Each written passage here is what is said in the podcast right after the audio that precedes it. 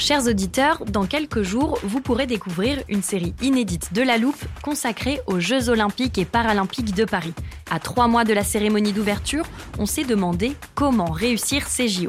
Les transports sont-ils prêts à affronter les milliers de touristes? Le dispositif de sécurité est-il suffisant? L'enthousiasme sera-t-il finalement au rendez-vous? Pour répondre, on plonge durant cinq épisodes dans les archives des éditions précédentes, accompagnés des journalistes de l'Express. C'est à retrouver à partir du 13 mai sur toutes les plateformes d'écoute. It's that time of the year. Your vacation is coming up. You can already hear the beach waves, feel the warm breeze, relax, and think about work. You really, really want it all to work out while you're away. Monday.com gives you and the team that peace of mind. When all work is on one platform and everyone's in sync, things just flow wherever you are. Tap the banner to go to Monday.com.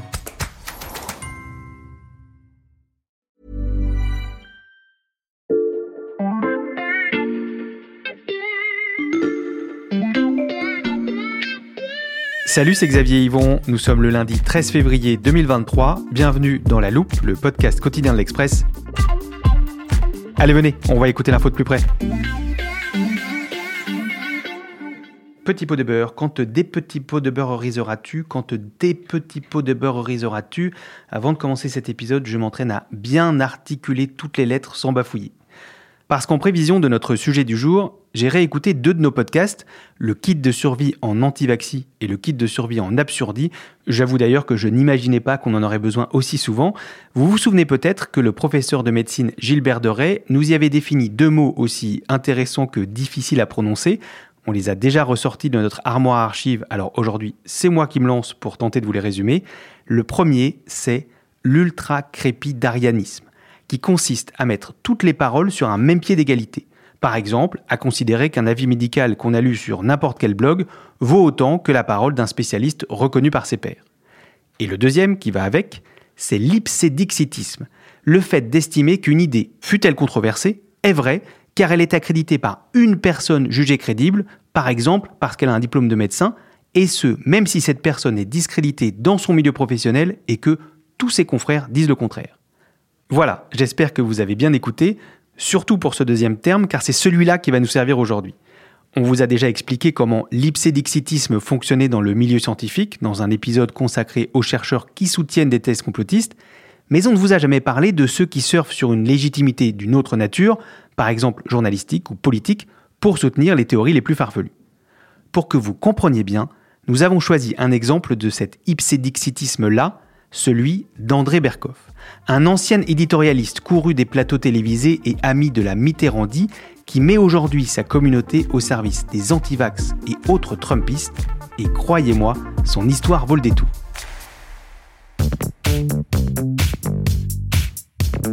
C'est quoi ton exercice d'articulation préféré à toi, Alexandra Alors moi, c'est l'histoire de l'évadé du Nevada qui s'évada dans la vallée, dans la vallée du Nevada, qui dévala pour s'évader sur un vilain vélo volé qu'il a volé dans la villa. La vallée du Nevada, ok, je pense qu'on est prêts tous les deux.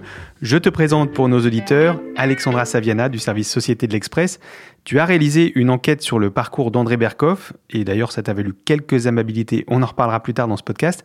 D'abord, est-ce que tu peux commencer par nous présenter brièvement le personnage pour ceux de nos auditeurs qui ne le connaissent pas? Alors, André Berkoff, c'est un vieux routier du journalisme. Il a 82 ans aujourd'hui mmh. et euh, il n'est pas à la retraite. Il est sur Sud Radio tous les jours.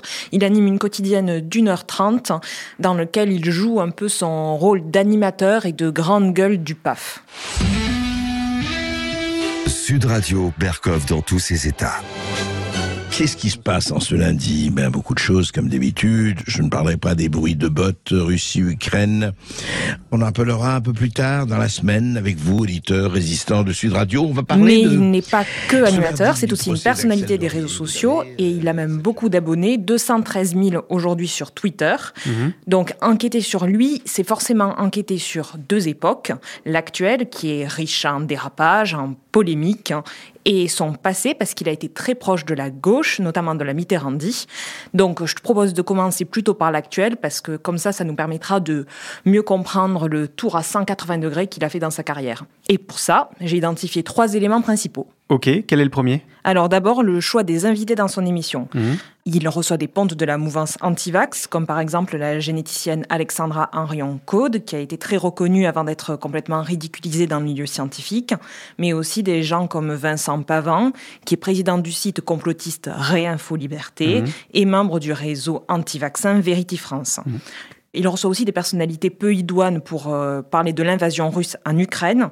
Donc, on a beaucoup d'experts pro-Poutine comme Olivier Piacentini, qui est politologue et qui fréquente les plateaux de Radio Courtoisie, ou alors euh, René Chiche, qui est un ancien habitué de RT France, ou enfin Anne-Laure Bonnel, qui est très connue pour avoir réalisé des reportages pro-russes dans le Donbass. Je sais que tu as pu parler directement à André Berkoff dans le cadre de ton enquête, Alexandra. Tu l'as interrogé sur cette programmation? Oui, bien sûr. Et alors, il a une réponse à chaque fois, qui est que ce n'est pas parce qu'il invite des gens qu'il est forcément d'accord avec eux. Donc, il n'est pas forcément d'accord avec le point de vue anti-vax, en l'occurrence de euh, quelqu'un comme Alexandra Henrion Code. La preuve, il s'est fait vacciner contre le Covid. Il a même ses trois doses. Mais euh, ça ne l'empêche pas de tenir des propos un petit peu hallucinants. Par exemple, en novembre 2020, sur le plateau de LCI cette fois, il a dit qu'il n'y avait aucune preuve de l'efficacité du confinement. Il a même dit, je cite, Nous avons été manipulés par un extraordinaire fantasme de pandémie. Donc, il faut quand même expliquer que Berkoff reçoit parfois des personnalités plus consensuelles. Je pense à Jean-Yves Camus, qui est spécialiste de l'extrême droite, ou encore euh, le journaliste du Monde, Fabrice Lhomme. Mais les meilleures audiences de l'émission sur YouTube, parce qu'ils mettent aussi les vidéos de l'émission de radio euh, directement sur Internet, ça reste des personnalités comme Philippe de Villiers, comme euh, Charles Gave, comme Didier Raoult, comme Idriss Aberkane, comme Francis Lalanne ou encore euh, Juan Branco. euh, et, qui, et ce sont des vidéos avec ces personnalités anti-système qui cumulent dans les 2 millions de vues. Idriss Aberkane, bonjour. Bonjour Philippe de Villiers. Professeur Didier Raoult, bonjour. Des noms qu'on a déjà entendus dans plusieurs épisodes de La Loupe. Je ne peux pas tous vous les recommander, mais si ça n'est pas encore fait, allez écouter notre série sur euh, l'hyper-docteur autoproclamé Idriss Aberkane. On en revient à André Berkoff, Alexandra. Quel est le deuxième élément de son basculement complotiste? Alors, c'est évidemment les réseaux sociaux. Avec son importante audience, il lui arrive parfois de dire n'importe quoi. Mhm. Euh, par exemple, le 8 janvier dernier, il s'est réjoui de l'insurrection au Brésil. Je te lis son tweet. Il dit Viva Brasil, là-bas il existe encore un peuple qui bossa et qui nova et qui se révolte quand les Vessi, Lula essaient de se faire passer pour des lanternes, Sodade, Sarava. Ça rend mieux à l'écrit, mais tu vois un peu l'idée. Oui, oui. Mais ensuite, il y a plein d'autres exemples. Par exemple, en- le 30 décembre 2021, il accusait certains de mettre en place une solution finale du problème des non-vaccinés. En fait, euh, André Berkoff passe son temps à parler de solution finale parce que j'ai remonté les archives Twitter euh, de son compte et il en parle pour les chrétiens d'Orient, il en parle pour euh, les personnes blanches en France. Donc, c'est un peu une obsession qui revient Hmm. souvent chez lui. Et j'imagine que tu as aussi interrogé André Berkoff sur ses propos tenus sur Twitter. Oui, et à ma grande surprise, il ne les nie pas. Il, euh, il reconnaît ses excès. Il dit que euh, il est maladroit ou en tout cas parfois excessif et que son humeur est parfois mauvaise conseillère. Mais bon, c'est sa pratique de Twitter qui est comme ça. Euh, et il se justifie en disant que le camp d'en face est tout aussi excessif. Tu noteras que il me l'a dit, mais c'est aussi quelque chose qu'il a resservi sur le plateau de Cyril Hanouna il y a quelques jours. J'ai dit que j'avais été excessif sur le mot de solution finale. Votre carrière, si, si, si, votre si. carrière contemporaine n'est pas faite de détails. Non, Elle mais- est faite, pardonnez-moi, de prises de position complotistes, sans arrêt à revers de l'histoire. Complotiste Monsieur Berkoff, Qu'est-ce vous avez... qui est complotiste Je dans ce que pas. je dis Et là, on en arrive à mon troisième point. Qui est? La dénonciation d'une doxa majoritaire, Mhm. tout ce qui est marqué du sceau du, je cite, mainstream est suspect pour lui. Ça peut aller même très loin parce que, par exemple, il peut remettre en cause des élections démocratiques pour ça. Lors de l'invasion du Capitole aux États-Unis en janvier 2021 par des militants pro-Trump, il a présenté cet événement comme un début de printemps américain il accrédite la thèse de la fraude massive permise par, soi-disant, le vote électronique et le vote par correspondance aux États-Unis comme au Brésil. Je l'ai questionné, je lui ai dit mais comment est-ce que vous pouvez remettre en cause comme ça une élection démocratique? Et il m'a dit moi je pose des questions, j'ai parlé à des techniciens, je sais que ces machines électroniques ne sont pas fiables et donc il faut continuer de s'interroger euh, parce que selon lui les autres médias ne le font pas et c'est le seul qui euh, vraiment pose des questions. On a donc bien les trois ingrédients du basculement que tu voulais nous expliquer, Alexandra. Absolument. Et alors, je vais rajouter un dernier trait avant qu'on en vienne à son parcours. Il a une fascination pour les théories échevelées et en plus, il adore tenir des propos outranciers. Donc, euh, il qualifie Macron de stagiaire dans ses, édi- mytho, il qualifie euh, Daniel Cohn-Bendit de crétin dès qu'il le peut sur ses news, ou alors il parle de notre drame de Paris pour Anne Hidalgo. Des tweets trumpistes, des invités anti-vax et donc un langage fleuri, je pense que ça y est, nos auditeurs ont une bonne idée du personnage d'André Berkoff aujourd'hui.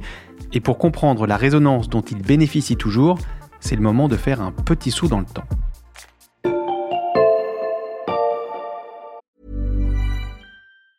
When you're ready to pop the question, the last thing you want to do is second guess the ring. At Bluenile.com, you can design a one of a kind ring with the ease and convenience of shopping online. Choose your diamond and setting. When you find the one, you'll get it delivered right to your door. Go to Bluenile.com and use promo code LISTEN to get $50 off your purchase of $500 or more. That's code LISTEN at Bluenile.com for $50 off your purchase. Bluenile.com code LISTEN.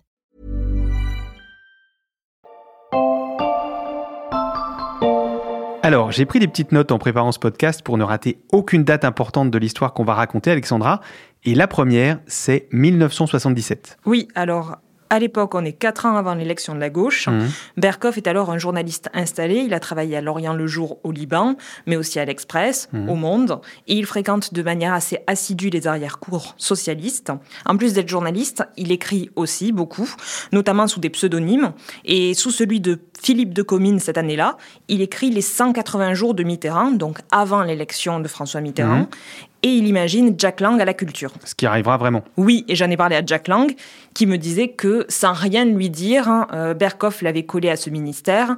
Il m'a dit, avant personne n'en parlait, il a vraiment été le premier à avancer mon nom publiquement pour cette fonction.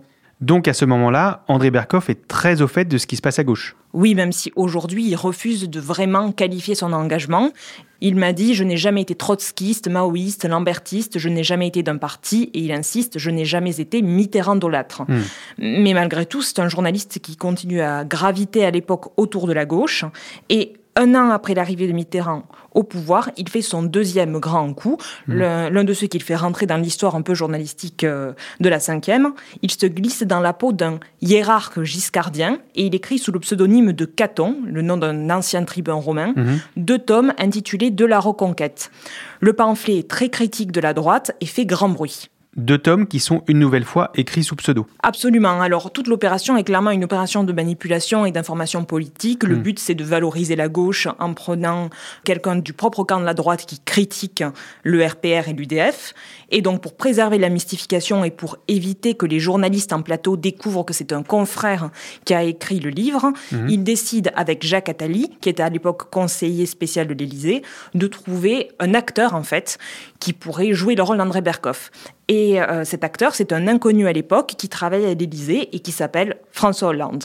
J'ai voulu dire la vérité, la vérité à mes amis d'abord, et la vérité aux Français, ce qui laisse entendre que euh, nous pouvons, c'est-à-dire nous la droite, revenir euh, au pouvoir dans les mois qui viennent, ou même dans les deux années qui viennent, se trompe et trompe les Français.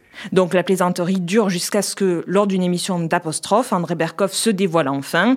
Et encore aujourd'hui, Jacques Attali philosophe et me disait, vous savez, André, il a toujours été un peu amoureux de ses doubles. Et que se passe-t-il pour André Berkoff après ça? Alors après ça, André Berkoff est très en cours auprès de la Mitterrandi et euh, il est nommé quelques mois conseiller des programmes sur TF1, qui est encore une chaîne publique. Mhm. En parallèle, il continue à faire des coups, cette fois pour le magazine Actuel. Donc euh, il raconte souvent à ses amis, et il me l'a encore raconté, la fois où il a joué pendant dix jours le rôle d'un employé de banque, ça lui permettait d'observer le rapport des Français à l'argent. Il me disait, euh, on voit qu'il y a plein d'histoires de Balzac au petit pied, en fait. Mhm. Euh, il adore ça. Euh, il s'est aussi déguisé pour se muer en Mohamed Zaker. Donc, euh, il jouait le rôle d'un richissime représentant du Golfe venu acheter des châteaux bordelais. Et euh, il se postait dans les hôtels. Il parlait anglais avec un accent arabe. Et il me disait, c'est passionnant de voir le comportement des gens quand ils pensent que vous êtes milliardaire. Donc un journaliste avec un penchant pour les coups. La prochaine date sur mon carnet, Alexandra, c'est 1986. 1986 avec un certain Bernard Tapie. Mhm. Berkoff devient sa plume et ils écrivent ensemble Gagné. Ils restent très liés.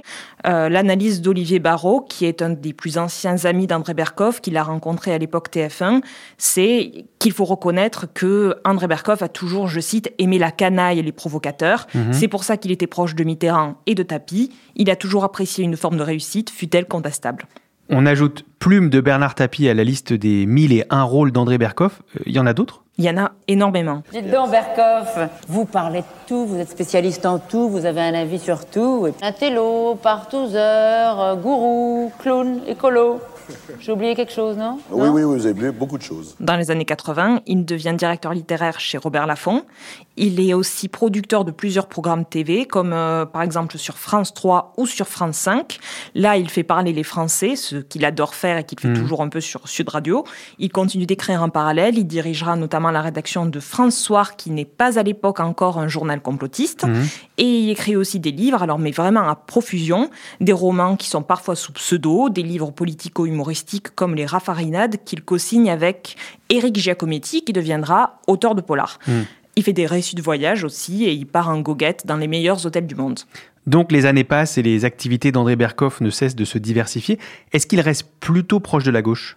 Oui, au début, en fait, c'est un peu un mouvement progressif. Dès 2007, Berkoff grenouille auprès de la campagne Sarkozy. Mhm. Et au début des années 2010, il fait vraiment son coming out de droite, voire d'extrême droite, parce qu'il dévoile ses nouvelles affinités politiques avec les militants de riposte laïque, avec lesquels il écrit Apéro, saucisson, pinard. Mhm. Euh, il participe également à Boulevard Voltaire, qui est euh, le site monté par Robert Ménard et sa femme. Mhm.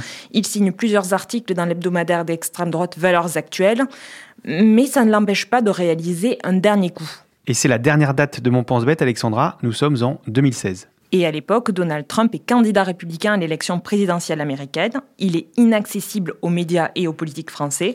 Je ne sais pas si tu te rappelles de cette scène où Marine Le Pen attendait dans le lobby de la Trump Tower. Oui, bien sûr. Berkoff, lui, a pu monter et il a pu parler à Donald Trump, lui tirer 20 minutes d'entretien.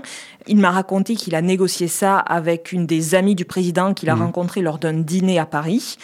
À l'époque, Berkoff est invité sur tous les plateaux pour raconter ça et il est présenté comme journaliste et écrivain. Nous, on parle de Trump. Lui, il l'a vu. Il est l'homme qui a vu Donald Trump, qui a pu discuter avec lui. Donc si je résume, on a un journaliste proche de la gauche, attiré par la réussite, plutôt respecté par ses pairs, qui glisse progressivement vers la droite, puis la droite de la droite. Puis le complotisme. Hmm. Et en 2018, c'est le naufrage absolu.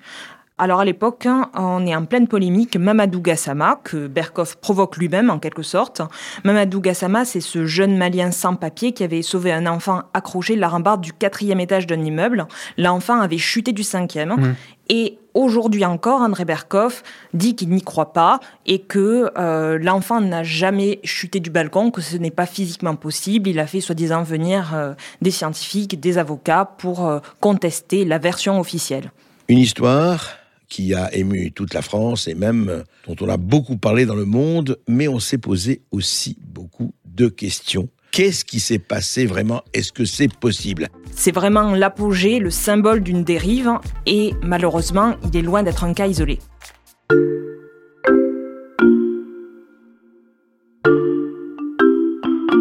Bon, entre les exercices d'articulation et les petites notes, je vois que tu as bien préparé cet En épisode. effet. Et je suis sûre que tu as aussi mis de côté les extraits que je t'avais demandé. Oui, ils sont tous sortis de l'armoire. Tu veux lequel d'abord? Celui où le professeur Gilbert Doré parle de l'ipsédixitisme et de la manière dont on devrait pouvoir le contourner en théorie. Ok, c'est parti. C'est pas parce que vous avez été extraordinaire que vous le serez toute votre vie, on le sait tous. hein. Et normalement, il suffit d'apporter des arguments scientifiques clairs qui permettent de dire que c'est faux. Et là, Xavier, tu te demandes Pourquoi André Berkoff n'est pas plus discrédité malgré ses multiples prises de position complotistes Exactement. Bon, alors il y a plusieurs éléments de réponse. D'abord parce qu'une partie de ses vieux amis lui reste fidèle. Mhm. J'ai discuté avec Jack Lang qui parle encore de son ami André et qui m'a quand même sorti une explication un tantinet hallucinante où il me dit euh, je ne peux pas parler de ces dérapages parce que je cite je n'écoute pas la radio et je ne regarde pas la télé. Hmm. Donc il préfère parler de son ami bon vivant, de l'homme d'une drôlerie incroyable, de l'imitateur brillant. Euh, Jacques Attali a une explication qui est similaire. Il m'a dit on ne se brouille pas avec un ami de 40 ans, même s'il assure combattre vivement ses idées et qu'il continue tout de même de chanter ses louanges. Hmm. Donc ça, ça va aussi avec euh, un deuxième élément qui est qu'André Berkoff, outre le fait d'avoir de vieux amis à la ville, Il les reçoit aussi toujours sur ses plateaux. Ce sont des gens qui viennent le voir alors qu'ils euh, continuent de faire des dérapages parce qu'ils se souviennent de l'ancien journaliste de l'Express, de l'ancien journaliste d'Actuel, de l'ancien journaliste qui a fait tous les coups dont on a parlé. Mhm. Et donc ils se sentent en confiance. Hein. ils se disent finalement c'est pas si grave, c'est André Berkoff. Tu dis une partie de ses vieux amis lui reste fidèle. Il y en a aussi qui se désolidarisent. Certains prennent effectivement leur distance. Je pense notamment à Olivier Barrault, qui lui m'a dit euh, Nous ne sommes pas brouillés, mais les propos qu'il tient font qu'il est devenu infréquentable, même si j'en suis profondément peiné. Donc euh, le personnage fantasque qu'est André n'aura pas résisté au dérapage à l'extrême droite de Berkoff. C'est un peu Dr André et Mr Berkoff. Tu veux qu'on passe à l'extrait suivant, Alexandra? Oui, dans votre épisode Kit de survie en absurdie, quand notre collègue Thomas Malheur parlait du biais de partialité. J'ai ça. Le problème, c'est que nous sommes aujourd'hui dans une société de plus en plus polarisée idéologiquement. Avant, on regardait tous le même 20h euh, à la télé. Aujourd'hui, euh, sur les réseaux sociaux, euh, avec la multiplication des médias, en fait, on ne peut plus recevoir que des informations qui vont dans notre sens d'un point de vue politique. Même géographiquement, en fait, on, vit de plus en plus à côté de personnes qui pensent la même chose que nous. Par exemple, les gens de la gauche éduquée vont se concentrer dans les métropoles, ce qu'on appelle les bobos, alors que l'extrême droite va bien plus séduire dans la France périphérique. Alors cet extrait est très à propos parce qu'il évoque quelque chose qu'on m'a dit pendant mon enquête, qui est que Berkoff a toujours eu vraiment besoin de lumière. Hmm. Lui, il a toujours suivi l'évolution des médias, il va en gros là où est l'audience. Or, l'audience facile aujourd'hui, elle est malheureusement sur ces sujets-là. Ce qui est paradoxal, c'est qu'il cherche malgré tout toujours à avoir euh, l'approbation des médias mainstream qu'il dit pourtant détester. Hmm. Euh, il est quand même resté 1h30 au téléphone avec moi euh, et il était ravi qu'on parle de lui et de son parcours. Bon, il a été un peu moins ravi quand il a vu l'enquête. Hein. Une heure et demie après la publication, il m'a envoyé un message pour me dire quand je pense à ce qu'était l'Express il y a quelques décennies pour en arriver à des domestiques analphabètes comme vous, mmh. donc il était devenu moins sympa. Les fameux messages auxquels je faisais référence au début de l'épisode. Il me reste un extrait sorti de l'armoire, Alexandra. J'y vais? Tu peux. C'est Victor Garcia dans un des épisodes de votre feuilleton sur Didier Raoult. Didier Raoult a l'impression qu'il a raison contre le monde entier et tout ça est entretenu dans une sorte de bulle en fait avec des invités donc euh, au sein de ce mhm. séminaire-là qui sont persuadés qu'il y a des complots partout. Alors, ce qui m'intéresse, en fait, c'est cette idée de bulle. Hein. Les différentes galaxies que l'on voit se mélangent, qu'elles soient scientifiques, complotistes, politiques ou journalistiques. Et alors, on retrouve tous les gens que vous avez déjà mentionnés dans d'autres épisodes, comme Raoult, Aberkan, etc. C'est hmm. une grande famille.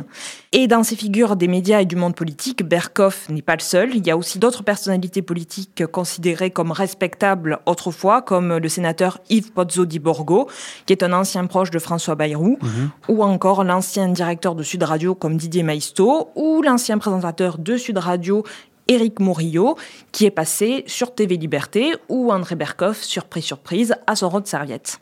Une autre composante de cette sphère complotiste que l'on s'attache souvent à vous décrypter dans la loupe.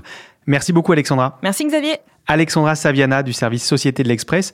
Je renvoie nos auditeurs vers la version écrite et très détaillée de ton enquête qui est disponible sur l'express.fr. Profitez-en, le premier mois d'abonnement numérique ne coûte qu'un euro en ce moment. Si vous appréciez nos podcasts et notre attachement à la rationalité dans un monde parfois absurde, je vous conseille aussi de suivre La Loupe sur votre plateforme d'écoute préférée, par exemple Castbox, Apple Podcast ou Podcast Addict. Cet épisode a été écrit par Margot Lanuzel, monté par Charlotte Barris et réalisé par Jules Cro. Retrouvez-nous demain pour passer un nouveau sujet à La Loupe.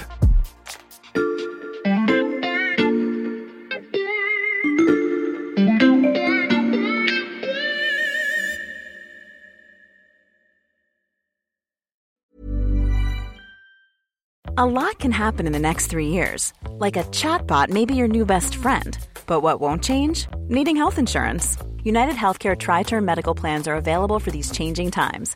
Underwritten by Golden Rule Insurance Company, they offer budget friendly, flexible coverage for people who are in between jobs or missed open enrollment. The plans last nearly three years in some states, with access to a nationwide network of doctors and hospitals. So, for whatever tomorrow brings, United Healthcare Tri Term Medical Plans may be for you. Learn more at uh1.com. Hey, it's Danny Pellegrino from Everything Iconic.